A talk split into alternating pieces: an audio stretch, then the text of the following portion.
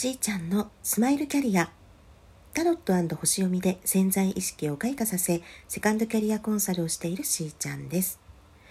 この番組では自分の才能や個性を生かし人生を楽しみながら社会のお役に立ちたいというミドル世代女子のセカンドキャリアを応援しています。初めて効果音なるものを押してみました。はい。えー、とですね昨日までですね、えー、9月の18日から23日までは、えー、イノセントボディ代表のえりこさんにお越しいただいたんですけれども皆さんねあのそれぞれ今やってるお仕事あると思うんですがあのもう最初からねそれをやりたいって思ってねこう目指された方ってどのぐらいいるのかなって思うくらいに私はですねあのまあ、コンサルテーションさせていただいてお話を伺っている方々というのはあの、まあ、初めはそのつもりはなかったですとかあのこうなるはずじゃなかったですとか いろんなやっぱり転換期であったりターニングポイントであったりそういったものを経験されて今に至る。そして今とってってもあの喜びの中でお仕事をされている、ね、そんな方のお話をあのとてもたくさん聞くんですね。で、まあ、これからね本当にどうしようかなって思ってらっしゃる方とかあと、まあ、それなりにやってきているものはあるんだけれどもよりねこれからの時代、うん、なんかもう風の時代にも入ったしとかまあ、感染症の影響もあったりとかそういうのじゃなくてもなんか最近自分の周りでこう巻き起こってきているいろんな状況の変化ね人間関係の影響ねそれから、えー、なんかムクムクとねこう自分の中から何かしたいとか、うん、そういったこう心境の変化であるとかいろんなことがこうある中でなんかまだまだ私たちやりたいことやってもいいよねとかこう未来に向けてですね今できることは何かなっていうふうに考えていらっしゃる方とのお話もとても増えてきているんですけれど、まあ、どのあの状態にあってもなんか私が今すごく感じているのはそのどのような状況に今あってもその時点での人生のステージを味わい尽くして、まあ、学んだりねトライしている間にですねたくさんの気づきがあると思うのでそれをもとにうーん、まあ、共に成長し合える仲間とかねその周囲の方たちとのコミュニケーションも大事にしながらでそこからこう見えてくる自分ねあの至らないところも含めですよ、うん、まだまだなところも含めなんだけれどもでも逆に言えばあのもっともっといいところあるというかもうすでにあるんだけど気づいていなかったりとかっていうこともねあるのでその見えてきたその自分っていうものにあのフォーカスした時にですねそれまで思っていた自分っていうのをなんかこう超えていくというかあまだ可能性こんなにあるんだねってなんか気づけたりすると思うんですよね。その置かれている状況のステージをいいとか悪いとか、ね、嘆くとか誰かと比べるとかなんかそういうことがいけないって言ってるんじゃなくてなんかそういうことが起きたとしてもですよ起きたとしても見えてくるのはどんな自分なのかっていうことででそのこうなりたいなっていうのが裏側にね隠れてるんであればそこ隠しとかなくていいよっていうような 気分になるんですよね。で、まあ、共に成長し合えるその仲間がいるとですねあのたくさんヒントをやっぱりもらえますしあのダメなところとかはま改善していくでそれにしてもあのどんな考え方があるのかっていうのは本当にいろんな方の考え方に触れることによって自分自身の考え方もこう影響を受けてですねで本当にこう自然な形でブラッシュアップされていくっていうことがやっぱり起こるので、うん、あのコミュニケーションって本当に大事だなっていうふうにね感じます。え、9月の23日は秋分の日で西洋先生術でこう言いますとであの後半の、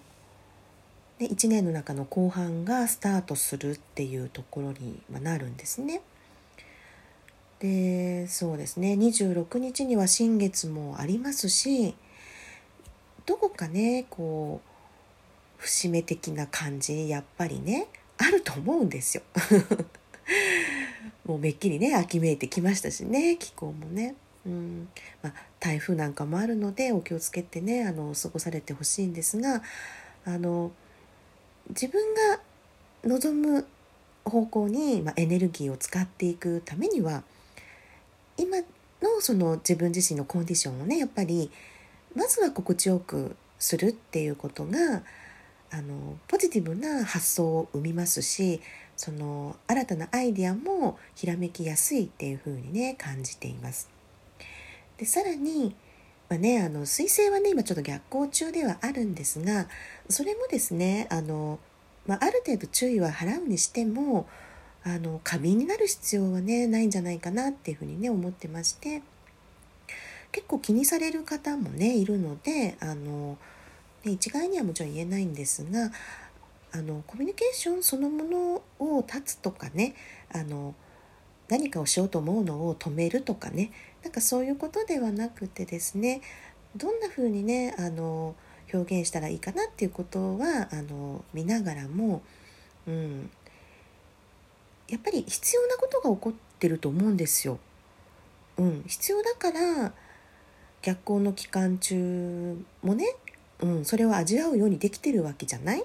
そしたらその期間有効に使われた方がいいかなって思うので そうなんか怖がってるねよりはあの振り返ってあの見てみたりですとか何かその間間に出てきたあの、まあ、トラブルとかねなんかこう注意点みたいなものが浮き彫りになったならばそれをじゃあどうしていったらいいかなっていうふうに、まあ、見つめる時間にねされるといいと思うんですよね。例えばあのエリちゃんなんかはね、うん、子供の頃に、まあ、培ってきたというかもう才能だと思いますけどあの観察眼ですとかね洞察力っていうものが今も息づいてますよね。それにあの初めはね今のようなそういったボディの、うんえー、プロデューサーとかねこうなろうと思って動いてたわけではないわけですよ。ね、それでうん、まあ、バスケットをやっていた時代があったり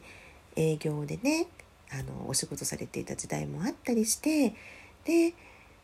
お子さんが生まれてやっぱそこ一つねターニングポイントですよね。あのそれまでやってきたその営業の仕事をもう離れると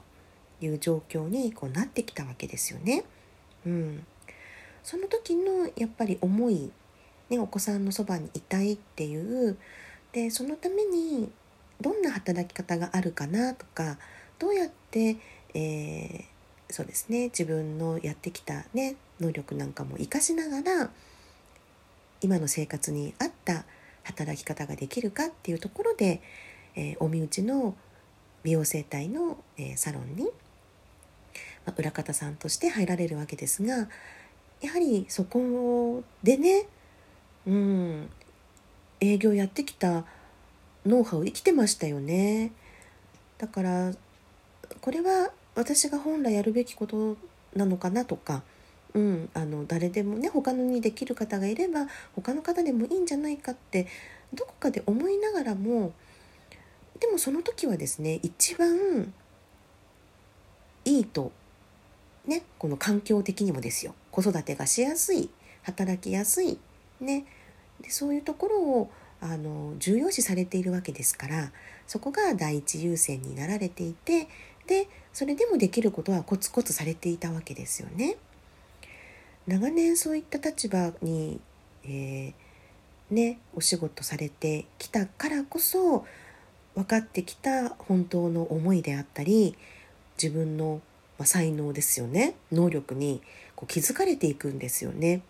やっぱりやっていなかったら気づけないですし その